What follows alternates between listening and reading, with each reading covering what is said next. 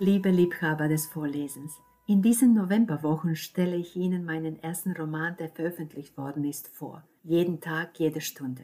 Eine Liebesgeschichte, die 50 Jahre im Leben von Dora und Luca umfasst. Der Roman ist aus einer Kurzgeschichte zum Thema Hotel entstanden. Treffen sich zwei Menschen nach vielen langen Jahren wieder und es ist sofort klar, wie tief die Liebe ist, die sie verbindet. Und es ist auch sofort klar, dass es ihnen nicht gelungen ist, diese Liebe zu leben, zu retten. Als ich die Geschichte fertig geschrieben habe, war ich zutiefst erschüttert. Wieso? Wieso ist das möglich? Wieso haben sie es nicht geschafft? Dieses Wieso ließ mir keine Ruhe, also musste ich einen Roman schreiben, um die Antworten von Dora und Luca selbst zu bekommen. Ich ließ sie mir ihre Geschichte erzählen. Ich tat es sehr gewissenhaft. Nur einen kleinen, winzigen Teil meines Lebens schmuggelte ich hinein, aber ich glaube nicht, dass sie mir das übel genommen haben.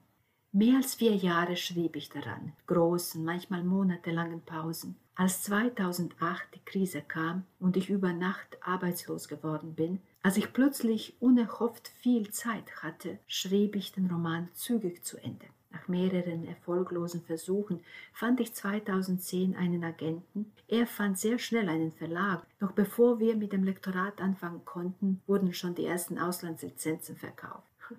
Ich war überwältigt. Ich konnte meinen Glück nicht fassen, als wären alle Träume meines ganzen Lebens wahr geworden. Im Februar 2011 erschien der Roman bei der DVA und in den darauffolgenden Jahren dann in 28 Ländern. Der Gedanke daran lässt mich immer noch sprachlos. Und jetzt, meine lieben Liebhaber des Vorlesens, machen Sie es sich gemütlich. Lassen Sie uns verreisen. Uns kann keine Pandemie aufhalten. Makaska, wir kommen.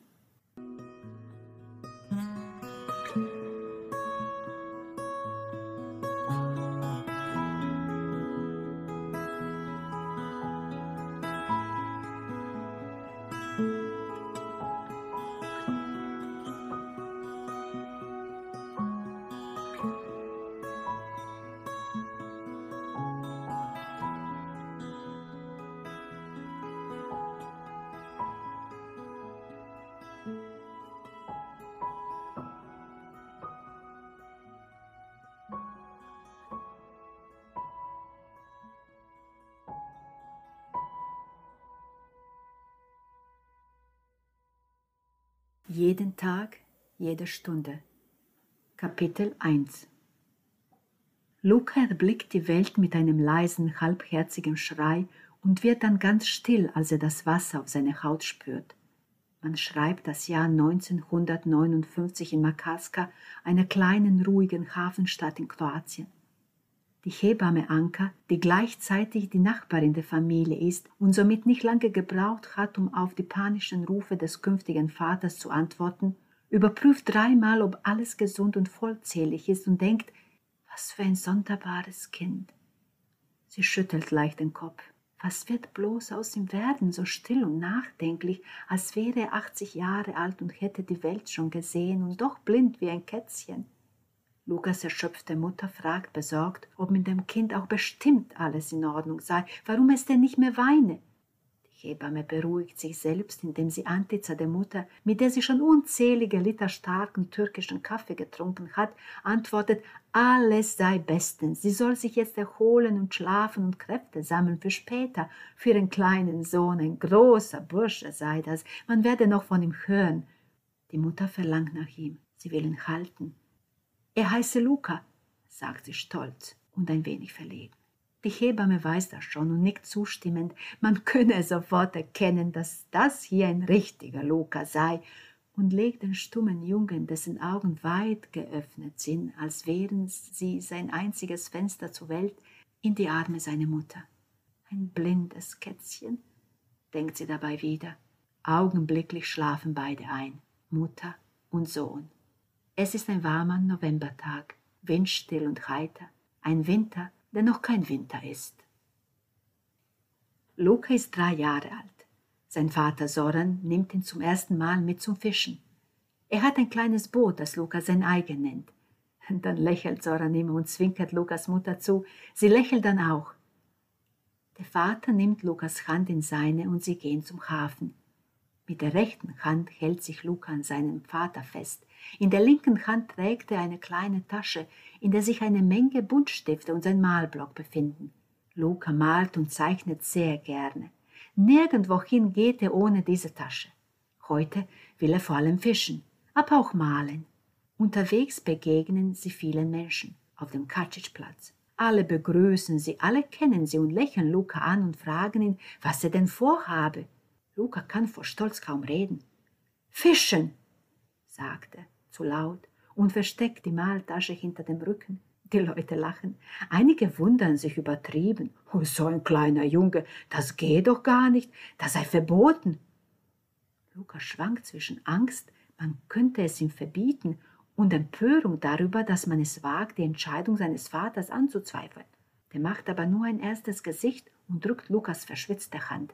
Alles in Ordnung, er muss sich keine Gedanken machen. Sie gehen weiter. Sie gehen immer weiter die Riva entlang, wo Luca sich an der Meeresseite hält und ins Wasser schaut. Jeden Fisch begrüßt er mit einem leisen Aufschrei und so bis zum Boot. Es ist kein langer Weg für den Vater, aber für einen Dreijährigen ist es ein großer Ausflug. Die linke Hand tut ihm schon weh, die Tasche ist schwer. So viele Stifte. Das Boot liegt ruhig zwischen anderen genauso kleinen Booten. MA 38. Das Kennzeichen in roter Farbe. Fast alle Boote sind weiß mit einem dünnen blauen Strich rundherum oder sie sind ganz weiß. Luca kann schon das Boot seines Vaters erkennen. Er war schon Millionenmal auf diesem Boot, vielleicht sogar öfter. Nur fischen war er noch nie. Luca liebt das Meer und das Boot über alles. Wenn ich groß bin, werde ich Seemann, sagte, oder Fischer. Der Vater steigt leichtfüßig ins Boot. Er hebt Luca hoch über das Meer und stellt ihn neben sich ab. Das Boot ist zwar nicht groß, aber es hat eine kleine Kabine. Luca setzt sich. Er sieht seinem Vater dabei zu, wie er das Boot geschickt aus dem Hafen steuert. Luca wird einmal auch so sein wie sein Vater. Sie fahren Richtung offenes Meer zwischen den Halbinseln Sveti Peter und Oseava hindurch am Ende des Meeres, von dem aus er immer noch die übrig gebliebenen Steine der Kapelle Sveti Peter sehen kann, schaltet der Vater den Motor aus. Das Boot treibt auf dem Wasser. Wie heißt die Insel dort drüben? fragt Soran. Luca mag dieses Spiel. Er ist gut darin. Bratsch, sagt er. Lukas Stimme zittert, obwohl er sich seiner Sache sicher ist. Gut. Und dahinter? Fahr, sagt Luca schnell. Der Vater lächelt. Ja, fast richtig. Chwar heißt sie. Aber das ist ein schwieriges Wort. Manchmal kann nicht einmal ich es aussprechen. Luca ist nachdenklich. Er hofft, er hat nichts vermasselt. Der Vater holt die Angelrute. Also alles in Ordnung. Luca muss vor Aufregung ständig schlucken. Er lehnt sich über den Rand und sucht nach den Fischen. Er ruft ihnen zu, sie sollen sich beeilen, sich bereithalten, er komme. Er taucht seine kleine Hand ins Meer hinein. Hier, hier, kleine Fischlein, flüstert er. Dann hebt er den Blick und begegnet den Augen seines Vaters. Heute ist der schönste Tag meines Lebens, denkt Luca und macht die Augen zu. Meeresbewohner knabbern an seinen Fingern. Während Lukas Hand die Fische im Meer herausfordert, erblickt Dora die Welt mit einem Schrei, der so schrill ist, dass die Hebamme Anka lachen muss. Man schreibt das Jahr 1962 im Entbindungsraum des Krankenhauses im Franziskanerkloster. So ein starkes, kräftiges Mädchen, sagt Anka. Die Mutter Helena ist erschöpft und kann nichts sagen. Lächeln kann sie auch nicht. Sie kann nur daran denken, dass es endlich vorbei ist. Endlich. Das erste und das letzte Kind. Sie schließt die Augen und schläft ein. Doras lauter Widerstand stört sie dabei nicht. Die Hebamme bewundert die Kraft dieses winzigen Wesens. Sie blickt Dora liebevoll an. Sie streichelt ihr Köpfchen und ihr zitterndes Körperchen. Die Hebamme ist alt, obwohl verglichen mit diesem Wesen ist jeder alt und hat viel Erfahrung. Sie hat unzählige Kinder entbunden. Sie hat sie alle gesehen. Aber dieses Mädchen, unermüdlich ohrenbetäubend schreiend, schleichte sich ins ihr Herz hinein ohne sich zu verirren, ohne Umwege. Die Hebamme spürt leise Tränen aufkommen. Sie hat keine eigenen Kinder. Sie hat nie geheiratet. Ihr Verlobter ist im Krieg gefallen, von Italienern erschossen. Danach hat es keinen Mann mehr für sie gegeben. So ist es damals gewesen. Und jetzt, seit dem großen Erdbeben im Januar, bei dem von ihrem Häuschen nur die Westwand geblieben ist, muss sie auch noch bei ihrer jüngeren Schwester wohnen und den Mann ertragen, der zu oft betrunken ist und so gerne Witze über ihr Alleinleben macht. Gemeine, anstandslose Witze. Sie krümmt ihren Zeigefinger und berührt mit dem Knöchel den kleinen runden Mund des Mädchens. Überrascht und abgelenkt verstummt es, und seine fast blinden Augen finden die der Hebamme und bleiben an ihnen haften. Dora wird es heißen, aber das ist ja schon bekannt. Dora ist zwei Jahre alt und ein lebhaftes Mädchen. Ihre Mutter sagt, sie sei wild. Dora versteht das nicht. Es ist ihr aber auch egal, denn ihre Mutter lächelt dabei. Und ihr Vater setzt sie sich auf die Schultern und läuft mit ihr herum, als wäre er ihr Pferdchen. Dora lacht und die ganze Stadt bebt, sagt die Mutter. Dora spricht mit zwei Jahren wie kein anderes Kind, so als wäre sie schon fünf. Und sie versteht auch alles, sagt ihre Mutter nicht ohne Stolz. Dora kann von nichts genug haben. Sie muss alles anfassen, alles sehen, überall hingehen. Auf der Straße, in der Kalalarga, auf der Riva, der Uferpromenade oder auf dem Katschitschplatz ruft sie jedem Vorbeieilenden etwas zu und der Vorbeieilende, die Eile vergessend, bleibt stehen, lächelt sie an, wenn auch unsicher oder verwundert, und grüßt sie oder antwortet ihr. Dora ist sehr sicher auf den Beinen, sie fällt nicht hin, aber sie rennt auch nicht. Sie läuft einfach nur sehr schnell. Ihre Schritte sind lang, es sieht merkwürdig, manchmal sogar komisch aus, wenn man sie dabei beobachtet. Springen will Dora auch nicht. Sie steigt von einer Mauer mit einem Schritt ins Leere. Hast du Angst? fragt die Mutter. Dora weicht ihren Blick aus und antwortet nicht und springt nicht. Luca ist fünf Jahre alt und bekommt eine Schwester. Sie heißt Anna und ist winzig und weint viel und seine Mutter kann sich kaum auf den Beinen halten und sein Vater arbeitet mehr denn je und Luca sieht ihn immer seltener und er muss unglaublich viel malen. Im ganzen Haus hängen seine Bilder. Er geht jetzt in den Kindergarten, obwohl seine Mutter nicht arbeitet und die anderen Kinder sind manchmal sehr gemein zu ihm, so dass er auf die Toilette geht und dort weint und malt, wo niemand ihn sieht, auch nicht Tante Vera, die sich eigentlich um alle Kinder kümmert, ihn aber besonders lieb hat. Sie fährt ihm oft mit der Hand über die Haare, lächelt ihn warm an oder zwinkert ihm zu und liest am häufigsten seine Lieblingsgeschichte vor, auch wenn die anderen Kinder schreien, die Geschichte sei langweilig und sie würden sie schon auswendig kennen. Eigentlich möchte Luca den ganzen Tag im Kindergarten bleiben und gar nicht mehr nach Hause gehen, wo diese blöde Schwester weint und Mama müde ist und Papa nicht da und ihm immer mehr zum Heulen ist, auch wenn er es unterdrückt und keiner es sieht. Und trotzdem ist er unglücklich und will, dass alles so wie früher ist als sein Vater noch mit ihm angeln gegangen ist und sie mit dem Boot weit hinausgefahren sind und er die Fische malen und fangen konnte und sein Vater ihm lustige und manchmal schwierige Fragen gestellt hat, wie zum Beispiel, wenn eine weiße Kuh weiße Milch gibt, was für Milch gibt dann eine schwarze Kuh? Was natürlich keine einfache Frage ist, doch er hat alle Antworten gewusst und manchmal sind sie bis nach Sonnenuntergang geblieben, aber immer, immer haben sie viel Spaß miteinander gehabt. Dora versteht es.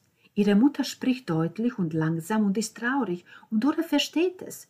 Aber Dora ist nicht traurig darüber, dass sie jetzt schon mit zwei Jahren dreimal in der Woche in den Kindergarten gehen soll, denn Mama muss wieder arbeiten und Dora hat keine Großeltern in der Nähe, die auf sie aufpassen könnten. Ihre Großeltern wohnen weit, weit weg. Dora hat sie schon oft besucht, in einer großen Stadt, der Hauptstadt, schlicht und ergreifend, sagt Mama. Dann ärgert sich Papa und verbessert sie.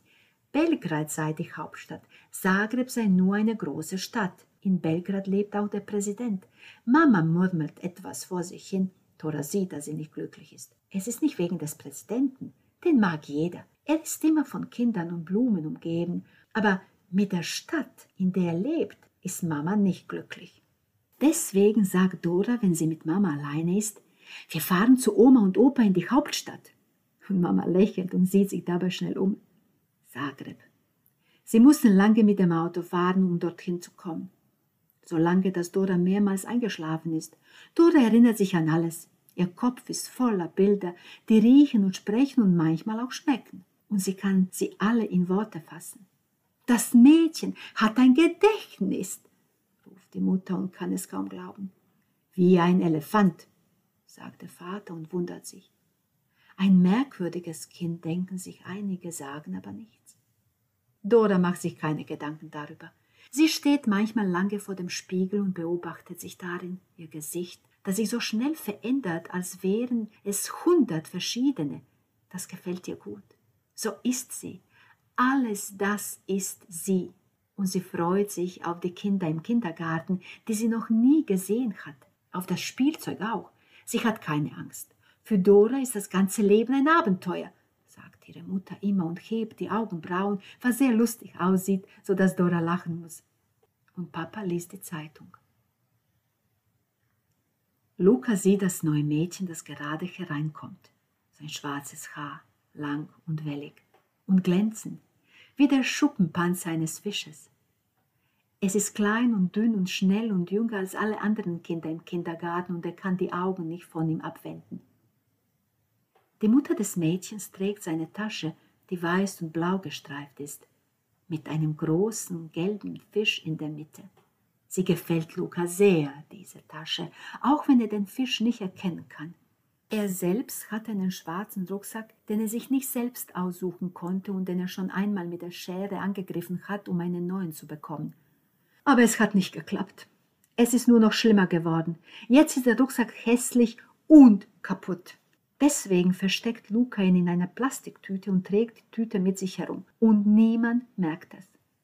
Wenn er doch nur so eine tolle Tasche hätte wie das neue Mädchen. Er sieht sich schon mit dieser super Tasche herumlaufen, sein Malzeug und Malheft darin, von allen bewundert und beneidet. Stolz überquerte den Katschitschplatz. Langsam schreitet er auf die Marinetta zu, wo alle Leute sich versammeln, um ihn und seine neue Supertasche zu sehen. Keiner kann die Augen von ihm abwenden. Vielleicht würde Mama dann wieder lächeln und Papa einen Kuss geben, so wie früher.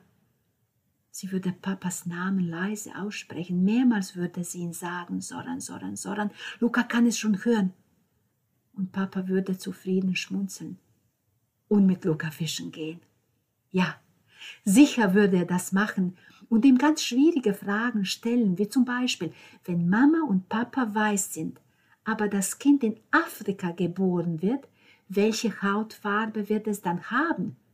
Was eine schwierige Frage ist, aber das ist egal. Er kennt alle Antworten. Wenn er nur so eine Tasche hätte, wie das neue Mädchen, kann die Augen nicht abwenden von ihr. Dora betritt erwartungsvoll den Kindergarten und sieht sich um. Ein großer Junge steht neben dem Bücherregal und beobachtet sie. Dora stört das nicht. Sie zieht ihre Jacke aus. Sie will nicht, dass Mama ihr hilft, solange der große Junge sie beobachtet. Vielleicht ist das so im Kindergarten. Vielleicht muss einer so den ganzen Tag stehen und andere Kinder beobachten. Vielleicht ist das ein ganz tolles Spiel. Dora kann es kaum erwarten, mitspielen zu dürfen. Die Schuhe will sie sich auch alleine ausziehen. Was ist denn, Dorice? wundert sich Mama. Mama versteht es nicht. Sie weiß nicht, dass das ein ganz tolles neues Spiel ist und dass der Junge sie beobachtet und dass sie tapfer sein muss, wenn sie mitspielen will und sie will unbedingt auch so unbeweglich am Regal mit den Bilderbüchern stehen dürfen. Oh ja, das will sie auf jeden Fall. Also schüttelt Dora den Kopf und sagt nichts denn ihr Kopf fühlt sich plötzlich so schwammig an und voll und leer und aufgeblasen wie ein Luftballon und heiß und leicht und zittrig und durchsichtig. Sie schließt die Augen. Ihr linker Fuß ist schuhlos. So bleibt sie sitzen. Was hast du denn, Slato Moje? fragt die Mutter noch einmal. Dora sieht sie an. Gleich wird Mama anfangen zu weinen. Moja Dorice. Luca bewegt sich nicht.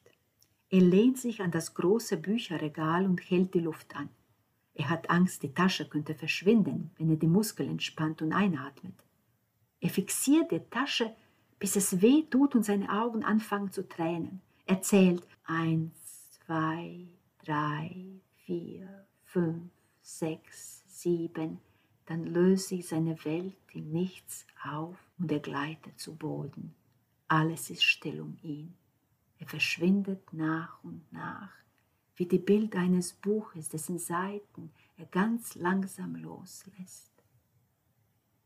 Dora ist die Erste, die bei dem ohnmächtigen Jungen ankommt. Sie geht in die Hocke, wird winziger als winzig. Ihre Augen weiten sich, bis ihr Gesicht, das blasser wird als blass, nur noch aus Augen zu bestehen scheint. Sie beugt ihren Kopf über den des Jungen, und bevor die Frau, die sich auf seine anderen Seite niederkniet und seine Beine hochhebt, sie wegschicken oder ihr zuvorkommen kann, küsst Dora ihn auf den hellroten Mund. Dora! ruft ihre Mutter entsetzt. Keine Zeit für Kosenamen. Luca hört eine leise Stimme an seinem Gesicht. Du bist mein Dornröschen, nur mein, Wach auf, mein Prinz, du bist mein Prinz, nur mein. Dann kommen ihm auch andere Stimmen und Worte zu Ohren, und verwirrt und schwach macht er die Augen auf, und sie sieht seine Augen, die sich langsam öffnen, seinen verstörten Blick, seine Lippen, die sich lautlos bewegen.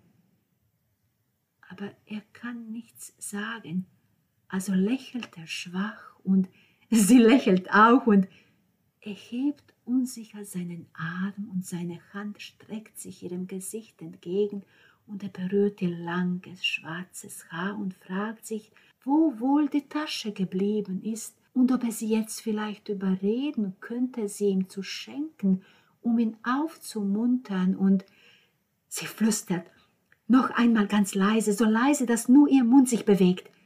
Mein Prinz, nur mein.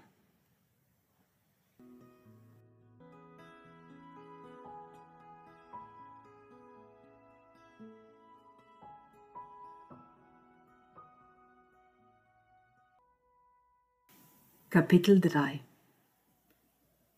Es gibt Gespräche zwischen Kindern und Erwachsenen, bei denen Kindern jedes einzelne Wort verstehen. Sie nicken unbeirrt mit dem kleinen Kopf voller Locken. Sie geben keinen Laut vor sich, aber sie lächeln verständnisvoll. Die Eltern sprechen erfreut weiter. Sie wählen ihre Worte sorgfältig. Seit Tagen haben sie sich schon Gedanken darüber gemacht, was und wie sie sagen und erklären sollen. Stundenlang kann das so weitergehen, bis Stille und Wortlosigkeit eintreten. Ein Schweigen, das nichts Schlimmes erahnen lässt, wie in einem Film, in dem die verräterische Musik fehlt. Wie ahnungslose Zuschauer wiegen sich die armen Eltern in der täuschenden Sicherheit, dass sie alles unter Kontrolle haben.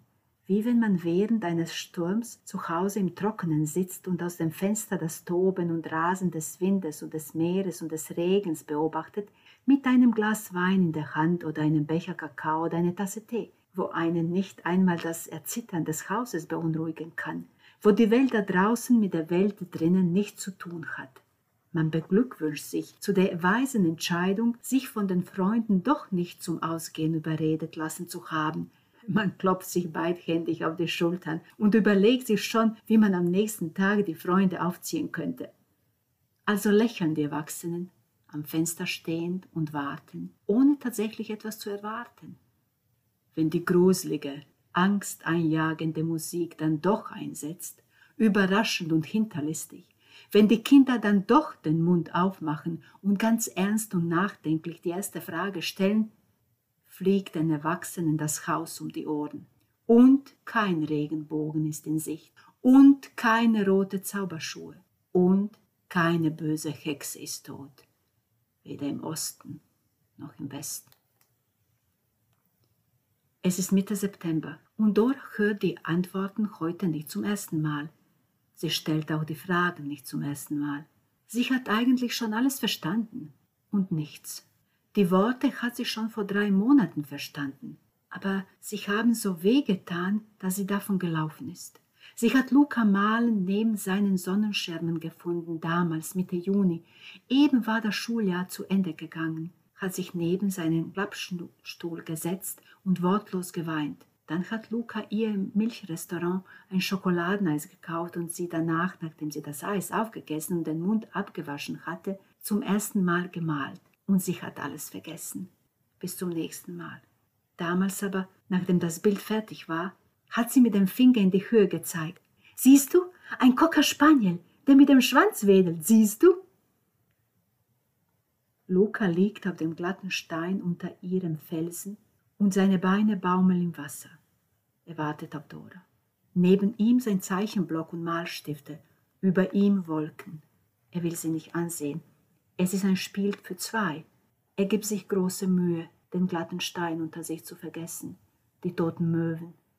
Er versucht genauso wenig an sie zu denken wie an die toten Krabben und Käfer, die Dora und er immer wieder ins Meer geworfen haben, wie eine Art Frühjahrsputz das ganze Jahr hindurch.